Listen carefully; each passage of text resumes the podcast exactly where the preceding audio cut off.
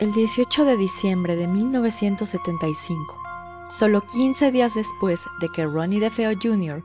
fue condenado por el multihomicidio de seis miembros de su familia, la familia Lutz se mudó a la casa de 112 de Ocean Avenue, sin saber que 28 días después dejarían todas sus pertenencias y abandonarían esa casa para nunca más volver.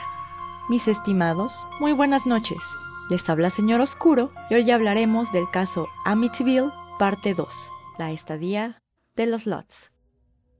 Mis estimados, buenas noches.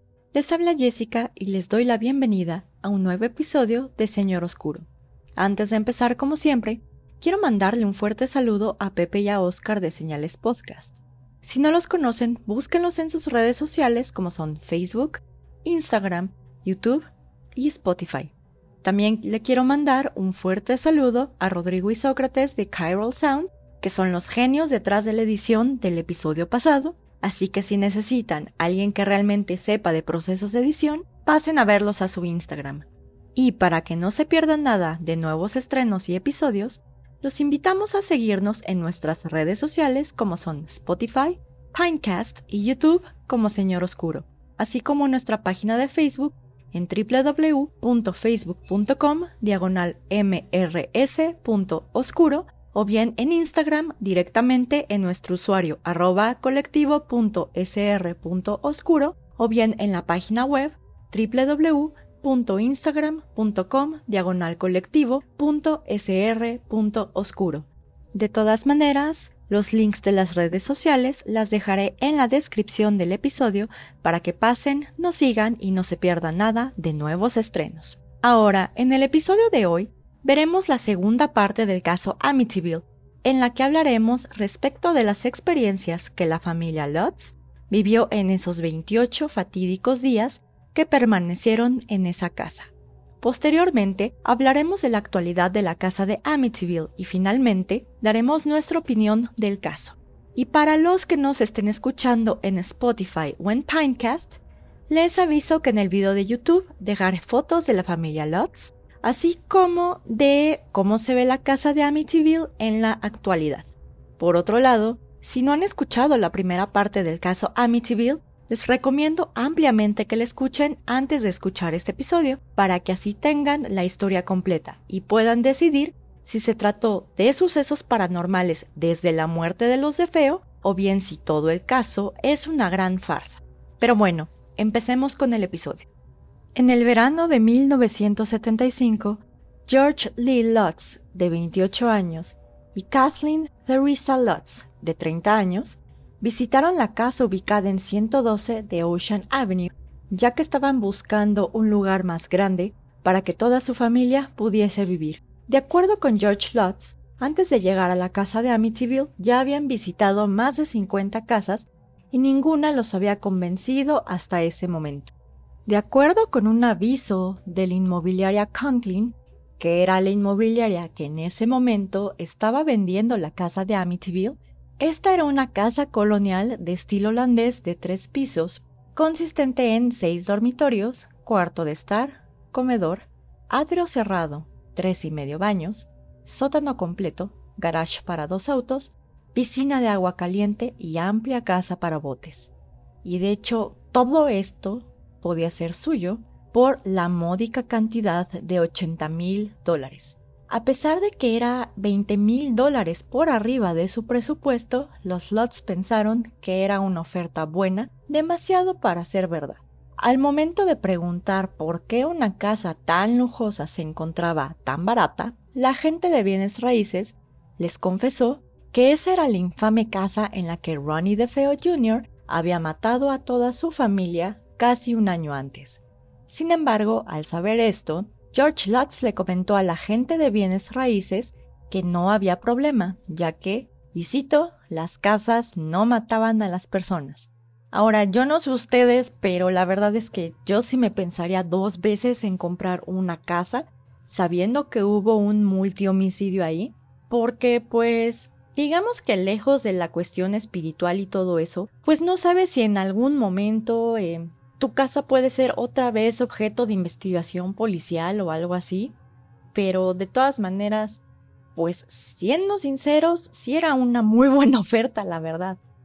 Pero bueno, yo no estoy aquí para discutir las decisiones personales de la gente involucrada en los casos en los que estamos hablando, pero vamos a ver que la compra de esta casa y sobre todo recuerden, y quiero que recuerden este dato porque puede servir más adelante, la casa estaba por arriba de su presupuesto por 20 mil dólares. Recuerden este dato, probablemente sea más importante adelante, pero sigamos entonces. Por ello, el 18 de diciembre de 1975, es decir, una semana antes de Navidad, George y Kathy Lutz se mudaron junto con sus tres hijos de nombre Daniel, de 10 años, Christopher, de 7 años, y su hija menor, Melissa, o como la llamaban cariñosamente, Missy, de 5 años, a la casa del número 112 de Ocean Avenue, sin saber todos los sucesos paranormales que ocurrirían en los siguientes días. Ahora bien, aquí en este episodio no voy a hablar de todos y cada uno de los sucesos paranormales que les ocurrieron a la familia Lutz, porque según esto ocurrieron más de 100 sucesos paranormales en estos 28 días. Pero lo que se hará en este episodio, vamos a explicar los sucesos paranormales como más relevantes o que más llamaron la atención, al menos mediáticamente, y aquellos sucesos paranormales a los cuales los Lutz hicieron referencia en posteriores entrevistas. Pero sigamos. De acuerdo con las diversas entrevistas dadas por George y Kathy Lutz en varios medios de comunicación, el primer suceso paranormal ocurrió solo horas después de que los miembros de la familia pisaron la casa de 112 de Ocean Avenue, con la finalidad de eliminar cualquier tipo de energía negativa del homicidio de la familia de Feo, los Lutz contactaron al padre Ray Mancuso eh, su nombre real es Ralph Pecoraro, para que bendijera la casa. El día de la mudanza, el padre Mancuso se presentó en la casa de los Lutz, entró y se dispuso a bendecir la casa. Al momento en el que el padre Mancuso subió al segundo piso y entró en la habitación que antes pertenecía a los niños John y Mark DeFeo, empezó a esparcir agua bendita, cuando de repente escuchó una voz masculina que le dijo Lárgate seguido de una cachetada en su rostro. El padre Mancuso salió inmediatamente de la casa y le dijo a George que había sentido algo extraño en uno de los cuartos del segundo piso.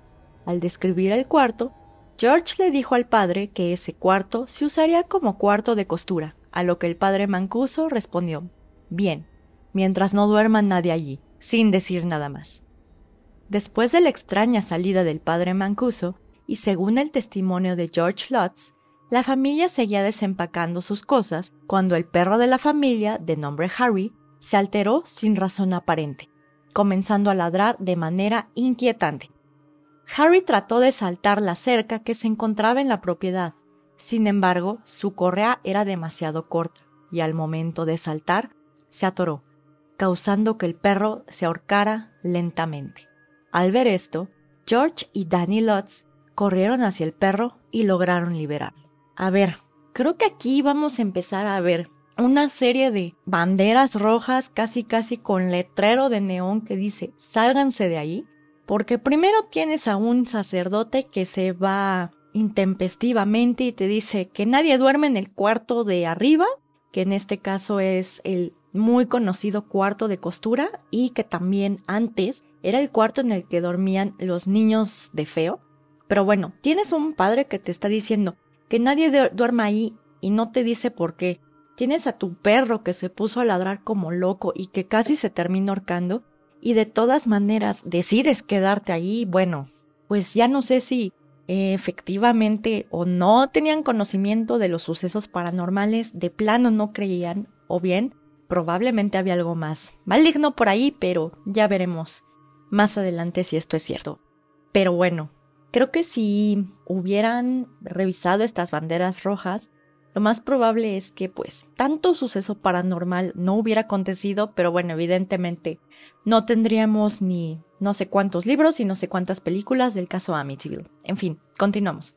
A las 3.15 de la mañana de ese día, George se despertó por un golpe que escuchó cerca de la casa de botes.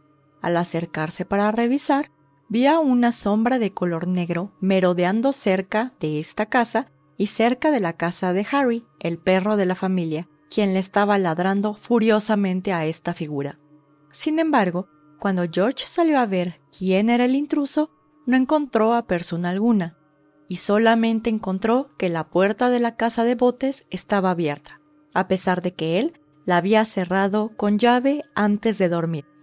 Esta es la primera noche de una serie de noches en las cuales George Lutz se levanta a las 3.15 de la mañana, recordando un poco el caso Amityville y les digo, si no, les recomiendo mucho que escuchen el episodio anterior, pero aproximadamente a las 3.15 de la mañana fue cuando Ronnie DeFeo Jr. asesinó a toda la familia. ¿Coincidencia? Ya veremos.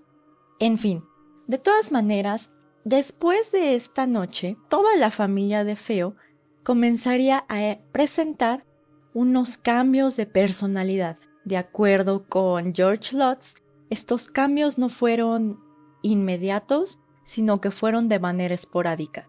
Aparentemente los niños se peleaban muchísimo más, eh, George y Kathy empezaron a tener bastantes problemas, inclusive los padres ya estaban hartos de sus hijos. También aparentemente empezaron más los castigos físicos que lo realizaban con un cinturón de piel y con una cuchara de madera sumamente pesada. El 22 de diciembre en la mañana, Kathy Lutz se encontraba en la cocina mientras hacía una lista de compras de cosas que tenía que adquirir para la casa. Sin embargo, de repente sintió como algo hubiese surgido detrás de ella y como si lo hubieran abrazado. Después sintió que otra mano se posaba arriba de su mano y que le daba una palmada.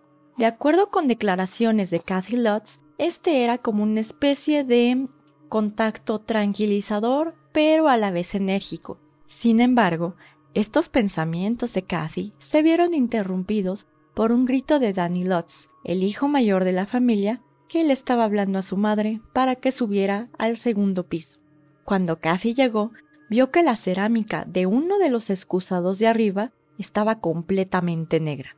Ahora, de acuerdo con una entrevista que George y Kathy Lutz dieron al programa de televisión Good Morning America, evidentemente después de que ocurrieron estos sucesos, ellos dijeron que la porcelana de los excusados empezó a cambiar a un color negro, pero que, en palabras de George Lutz, el agua de los excusados como tal no pudo haber sido la causante de que la porcelana cambiara de color, ya que se encontraba limpia como que ahí empieza a haber signos de alguna especie de infestación demoníaca. Y también lo que dijeron es que una sustancia similar a la que se encontró en los excusados también escurría de los ojos de las cerraduras y de las paredes, pero que en ningún momento encontraron algún origen para este acontecimiento aparentemente paranormal. Creo que después dijeron que era como una especie de ectoplasma o algo así, pero creo que esto no, es una teoría que se dio, pero no está todavía 100% comprobada. Más tarde ese día, los miembros de la familia Lutz fueron testigos que en el cuarto de costura, es decir, el cuarto en el cual el padre Mancuso escuchó la voz de Lárgate, estaba repleto de entre 80 a 100 moscas. Daniel Lutz y también George Lutz intentaron matar todas las moscas posibles, sin embargo, para ellos les pareció bastante extraño, puesto que se encontraban en medio del invierno, y por ello no había explicación lógica de que hubiera esa cantidad de moscas en ese cuarto. Ahora bien, se dice que mm, la infestación de moscas en algún lugar o por ejemplo de algún bicho tales como gusanos, pueden ser también ranas, implican o en la cultura popular se dice que estas son señales de que hay algo maligno que está dentro de un lugar o dentro de una casa. Pero en fin, vamos a ver si esto es cierto o es coincidencia. Sigamos entonces. En la madrugada del 23 de diciembre, exactamente a las 3.15 de la mañana, George Lutz otra vez se levantó, bajó hacia la puerta de entrada, efecto de verificar si la casa de botes estaba cerrada. Sin embargo, se encontró con un hallazgo sumamente extraño, ya que la puerta de entrada no solo estaba abierta, sino que había sido sacada de uno de sus ejes.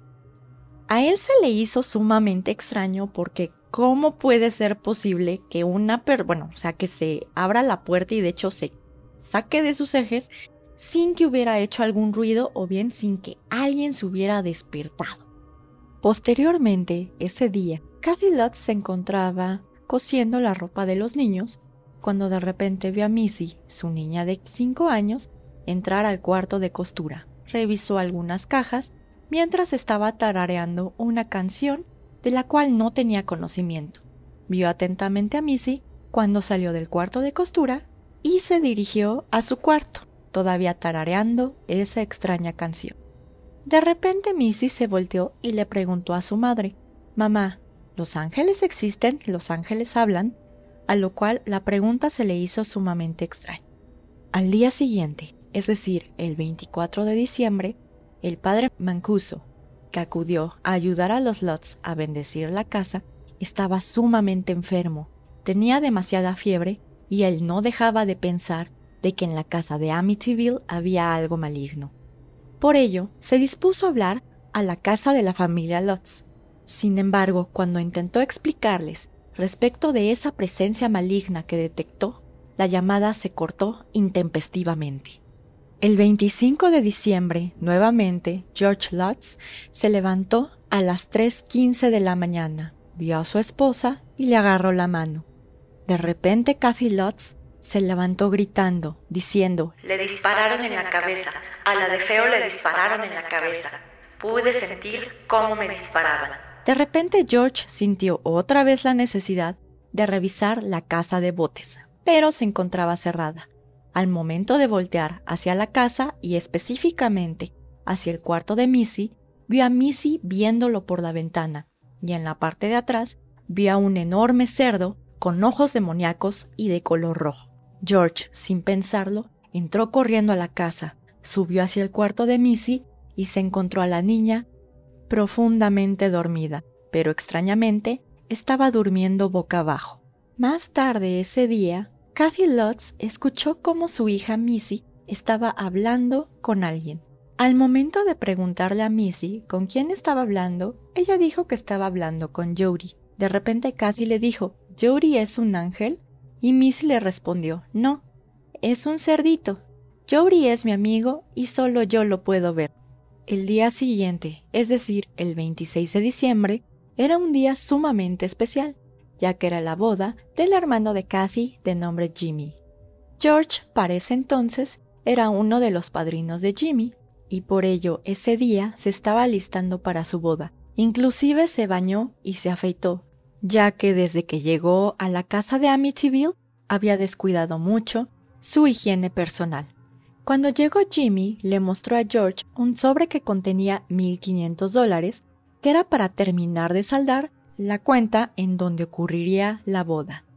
Él dejó el sobre en la cocina y justo cuando estuvieron antes de irse, se dio cuenta que el sobre con dinero había desaparecido. El 27 de diciembre, Cathy se encontraba en el sótano poniendo algunas cosas en una pequeña alacena que ella había armado ahí, cuando de repente, detrás de la alacena, se dio cuenta que existía un cuarto, del cual no estaba en los planos de la casa original. Cuando detectó este cuarto, le llamó a George y vieron que tenía una peste indescriptible. De hecho, George dijo que olía como sangre.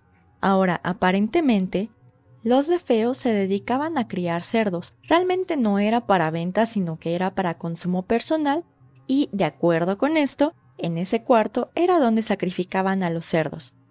Igual y por esta razón, Jory, que parece ser el cerdo maligno o diabólico, se presentaba así ante Missy como un cerdo porque pues ahí sacrificaban cerditos. Pero sigamos. El 28 de diciembre, casi se encontraba en la sala cuando de repente vio a un pequeño león de cerámica que George le había regalado algunas navidades atrás.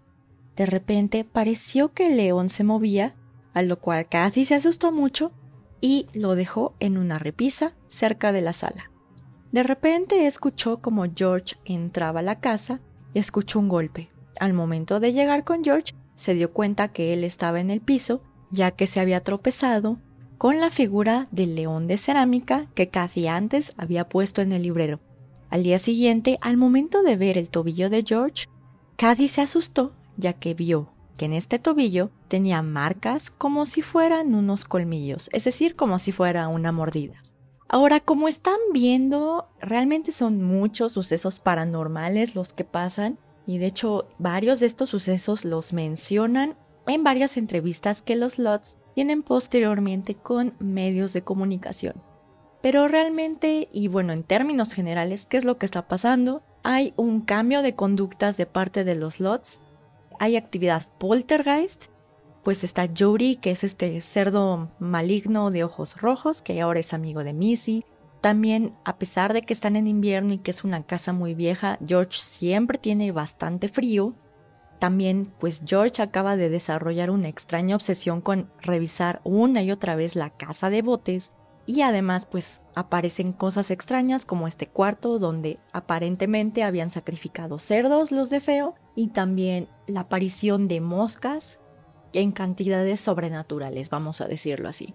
Entonces, pues todo ello podría implicar la presencia de algún demonio o de algún ente maligno. Y bueno, estos sucesos siguen repitiéndose por los siguientes días y para mencionar un poco, bueno, como nota al margen, parece ser que el padre Mancuso, es decir, el padre que les ayudó a los Lots a bendecir la casa, también le estaba pasando sumamente mal ya que además de encontrarse sumamente enfermo y con una fiebre que llegó hasta los 40 grados, le empezaron a salir una serie de heridas en las manos tipo estigmas que lo dificultaba mucho para realizar misa. Y si ustedes piensan que a pesar de todos los sucesos paranormales, los Lots decidieron ya huir de la casa de Amityville, están completamente equivocados ya que no importaba todos los sucesos paranormales que ocurrieron, los cambios de conducta, el hecho de que ya hayan visto un bendito cerdo enorme diabólico de ojos rojos, la familia Lutz todavía no decidía huir de esa casa. No fue sino hasta el 14 de enero de 1976, a las 7 de la mañana, en el cual finalmente los Lutz decidieron dejar esa casa de una vez por todas. Ahora, no está claro específicamente qué pasó en esta última noche en la casa de Amityville, ya que aparentemente hubo una gran tormenta, se empezaron a escuchar muchas voces en la parte de abajo, empezaron a escuchar como una especie de banda sonora, o sea, con platillos y todo el show. También, y a diferencia de otros días en los cuales había un frío glaciar, aparentemente ese día hacía demasiado calor y también pues empezaron a presentarse ya hombres sombras o espíritus que no tenían una forma corpórea, sino que eran totalmente negros, como si fueran una sombra. Pero, en fin, realmente les resumí todo esto porque hablar de los más de 100 sucesos paranormales es horrible. Pero bueno, ahora sigamos con lo que ocurrió después con la familia Lutz, una vez que dejaron la casa de 112 Ocean Avenue. En entrevistas posteriores, los hijos de nombre Christopher Corantino, antes Christopher Lutz, y Danny Lutz manifestaron que estos sucesos paranormales no pararon en Amityville, sino que estos sucesos y estas presencias los siguieron incluso después de abandonar esta casa. Por ello, y de acuerdo con entrevistas posteriores de los hijos, Christopher y Danny Lutz, inclusive Danny el propio George y Kathy fueron sujetos a un exorcismo. Pero ahora bien, efecto de verificar si efectivamente los eventos en Amityville correspondieron a fuerzas paranormales, el 6 de marzo de 1976, un canal de televisión de Estados Unidos llamado Channel 5 organizó una especie de investigación paranormal entre los cuales se encontraron diversos parapsicólogos, aparentemente, y no sé por qué, un experto en vampirismo, y nuestros demonólogos favoritos de nombre Ed y Lorraine Warren. De acuerdo con entrevistas posteriores de Ed y Lorraine Warren del caso Amityville, dice Lorraine Warren que en esa casa evidentemente había un ente maligno, ya que de hecho al momento de pisar la casa, ella tuvo una visión de los cuerpos de los de Feo en el piso cubiertos por sábanas blancas. También lo que manifestó Ed Warren era que sintió como una especie de corriente eléctrica y que de hecho al momento de subir las escaleras sintió como si alguien lo empujara. Por otro lado, Lorraine Warren manifestó que al momento de entrar al cuarto de costura, es decir, una de las habitaciones más embrujadas de toda la casa de Amityville, sintió como si estuviera en el infierno. De esta investigación de los Warren también derivó una fotografía que les aseguro que muchos conocen y si no, la voy a dejar en el video de YouTube, que es o parece ser la figura de un niño que se está asomando por las escaleras de la casa. De acuerdo con todos los presentes, ese día de la investigación no había ningún niño y aparentemente al momento de que se le enseñó la foto a Missy Lutz, ella dijo que sí reconocía al niño y que era un niño con el cual jugaba en la casa de 112 de Ocean Avenue. Aunado a lo anterior, otros investigadores manifestaron que lograron capturar fotografías de una especie de indio que aparentemente fue enterrado en la propiedad de los Lutz y que una parapsicóloga que aparentemente lo pudo canalizar dijo que este indio solamente pedía que se fueran de sus tierras, pero que él no había sido el responsable ni de la masacre de los de Feo, ni de todos los sucesos paranormales que sufrieron los Lots. Ahora bien, aquí surge la pregunta, si no existieron sucesos paranormales antes de la muerte de los de Feo, entonces, ¿quién fue la persona o algo que pudo atraer estos sucesos paranormales? Y toda la evidencia apunta a nadie más y nadie menos que el propio George Lutz. De acuerdo con declaraciones y entrevistas posteriores que dieron Christopher Lutz, ahora conocido como Christopher Quarantino, y Daniel Lutz, ellos dijeron que George Lutz era ex marino, que era una persona que no sabía ser padre y que de hecho ni siquiera dejaban que lo llamaran papá, sino que solamente se podían referir a él como señor Lutz, George o señor. Y que además en el librero de George Lutz se encontraban diversos libros que hablaban de budismo, cristianismo, brujería, demonología y otras cuestiones bastante curiosas y respecto del ocultismo. También, de acuerdo con diversas entrevistas de los Lutz, ellos manifestaron que lo que hacían era una especie de meditación trascendental. Ahora, aparentemente este tipo de meditación trascendental se trata de como que de alinear los chakras y hacer que diversas deidades buenas, vamos a decirlo así, atraerlas, ¿no? Atraerlas a uno. Entonces, aparentemente, cuando uno está meditando, tiene que decir nombres de estas deidades que representan la honestidad, la prosperidad, el amor, así todas las cosas bonitas. Pero, en una entrevista de Christopher Quarantino, dijo que George Lutz, al momento de manifestar y de decir nombres, se refería realmente a nombres demoníacos, por lo cual aparentemente George Lutz fue la persona que trajo todas estas energías paranormales a Amityville. Esta teoría también se sostiene con los dichos del parapsicólogo de nombre Peter Jordan, ya que aparentemente en 1977 fue invitado por los dueños de ese entonces de la casa de 112 de Ocean Avenue, de nombres Jim y Barbara Cromarty, a efecto de que verificaran que evidentemente no existía algún tipo de energía paranormal. Para esto, Peter Jordan, el parapsicólogo, llevó a una clarividente y ella dijo que existía gran magia residual, o bueno, que existían residuos de cierta magia ritual que había realizado George Lutz. Entonces, aparentemente, lo que se dice es que todos estos rituales George Lutz los llevó a cabo en la casa de botes, y que por ello él tenía una especie de obsesión para revisar una y otra vez esta casa. Pero ahora, evidentemente, también hay varias teorías que indican que todo esto es una farsa.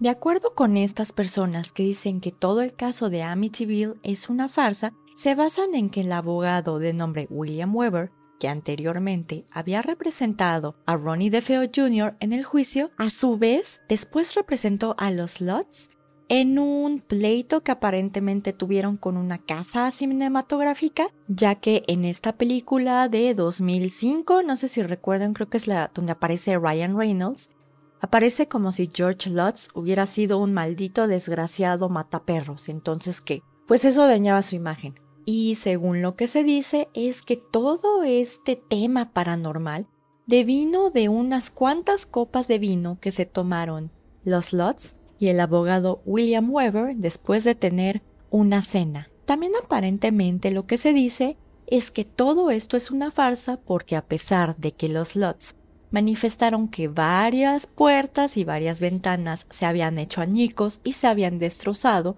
derivado de la presencia de poltergeist y de estos espíritus, después se determinó que ninguna puerta o ventana habría sufrido daño alguno y más que nada porque todas las familias que vivieron después en la casa de Amityville no presenciaron absolutamente nada de temas paranormales.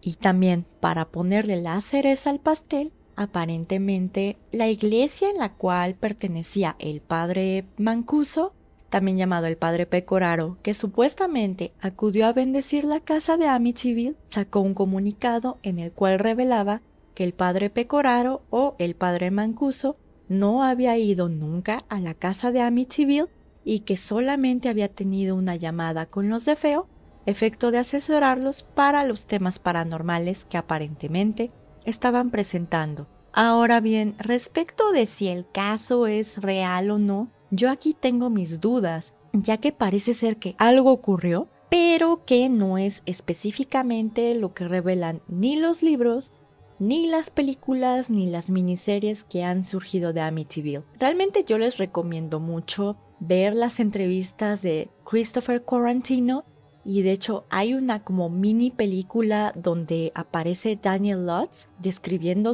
su experiencia respecto de Amityville, que de hecho se llama My Amityville Horror, o sea, mi horror de Amityville, en la cual, o sea, uno ve y escucha a los, bueno, a los que anteriormente eran niños y dices, algo pasó. O sea, no sabemos qué pasó, igual y no pasó como lo describe Jay Anson en su libro, pero, o las películas también, pero algo pasó. Porque sí se ve que estos ahora adultos, al momento de que recuerdan lo que ocurrió en Amityville, se nota que los afectó bastante.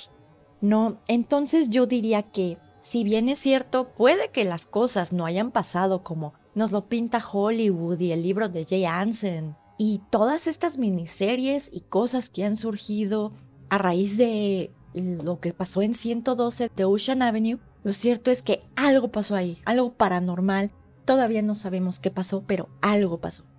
Pero bueno, finalmente, hablemos un poco de lo que le pasó a nuestros protagonistas de la historia. Los Lutz se divorciaron en 1989, no tengo la fecha exacta, pero se divorciaron en 1989 y quedaron en buenos términos. Kathy Lutz falleció el 17 de agosto de 2004 a la edad de 57 años a causa de un enfisema pulmonar, mientras que George Lutz falleció el 8 de mayo de 2006 a la edad de 59 años, derivado de una enfermedad del corazón. Por otro lado, William E. Weber quien en su momento fue abogado defensor de Ronnie DeFeo Jr. y después representó a los Lutz, aparentemente murió el 29 de marzo de este año. Eh, no tengo la causa de muerte, pero pues aparentemente murió este año. Por cuanto a los niños, Missy Lutz, de hecho la intenté buscar, no me apareció absolutamente nada, pero bueno, se entiende porque al momento de que ocurrieron los hechos en Amityville, ella apenas tenía 5 años. Entonces es comprensible que pues ella quiera mantenerse un poco fuera de la luz pública. Por cuanto a Christopher Lutz, se cambió su nombre a Christopher Quarantino y aparentemente está escribiendo un libro en la cual va a contar lo que efectivamente pasó en la casa de 112 de Ocean Avenue. De hecho, lo encontré en Facebook, lo agregué y bueno, hasta la fecha en la que estoy grabando este episodio no me ha contestado ni nada, pero pues quería saber si su libro ya estaba listo, pero pues no me ha contestado. Por otro lado, Daniel Lutz realizó una mini película, vamos a decirlo así, que ya les dije se llama My, My Amityville Horror, mi horror de Amityville. De hecho, la encuentran en YouTube, es bastante buena porque de hecho sí, les digo, cuando uno ve las entrevistas de pues ahora los jóvenes, de, bueno, los adultos, este Lutz, sí se ve que algo les afectó, o sea, algo pasó que los afectó y los sigue afectando. Entonces sí les recomiendo mucho que vean este documental. Está bastante bueno y voy a dejar el link en la descripción del video de YouTube para que accedan más fácil. Y finalmente, por cuanto a la casa de 112 Ocean Avenue, pues esta casa actualmente se encuentra habitada, de hecho la última vez que se vendió fue en 2016. Eh, aparentemente no ha pasado algún otro suceso paranormal, lo que sí ha pasado es que, bueno, se cambió la fachada de la casa, ya que la fachada de ser de color oscuro cambió a ser de color claro. Se puso una reja para que todas las personas ociosas que van no molesten a la familia que está viviendo actualmente, ya que después del libro de Jay Anson, después de todas las películas, pues la gente parece que no sabe que es una propiedad privada, entonces pues van a la casa, intentan abrir la casa de botes, de hecho creo que las familias ya les ha pasado que eh, de repente encuentran a alguien random ahí o extraño y es de, ah, no sabía que estaba ocupada esta casa, perdón.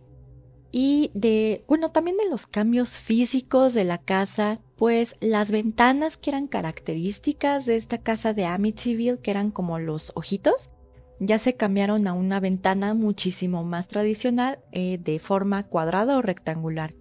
Voy a poner las fotos en el video de YouTube para que vean cómo estaba la casa antes y cómo está la casa ahora. Pero en términos generales, realmente parece ser que pues nada, no se quedó ninguna energía negativa en Amityville, sino que pues aparentemente estas energías realmente los trajo alguien de la familia Lutz y yo me voy más por George Lutz. En fin, después de toda esta información, realmente ustedes siempre tendrán la última palabra respecto a si el caso Amityville fue cierto o bien si fue derivado de una noche de copas de vino entre los Lutz y el abogado William Weber. Eh, realmente nos interesa mucho saber qué opinan del caso. O sea, ¿realmente creen que hay algo ahí que fue todo pues una farsa para conseguir dinero de los libros y todo eso. Entonces, pues si gustan, nos pueden dejar sus comentarios en la parte de abajo del episodio, más que nada respecto a si ustedes consideran que efectivamente existe algo paranormal aquí, algún ente demoníaco, no sé, o bien si pues fue pues una farsa para sacar dinero.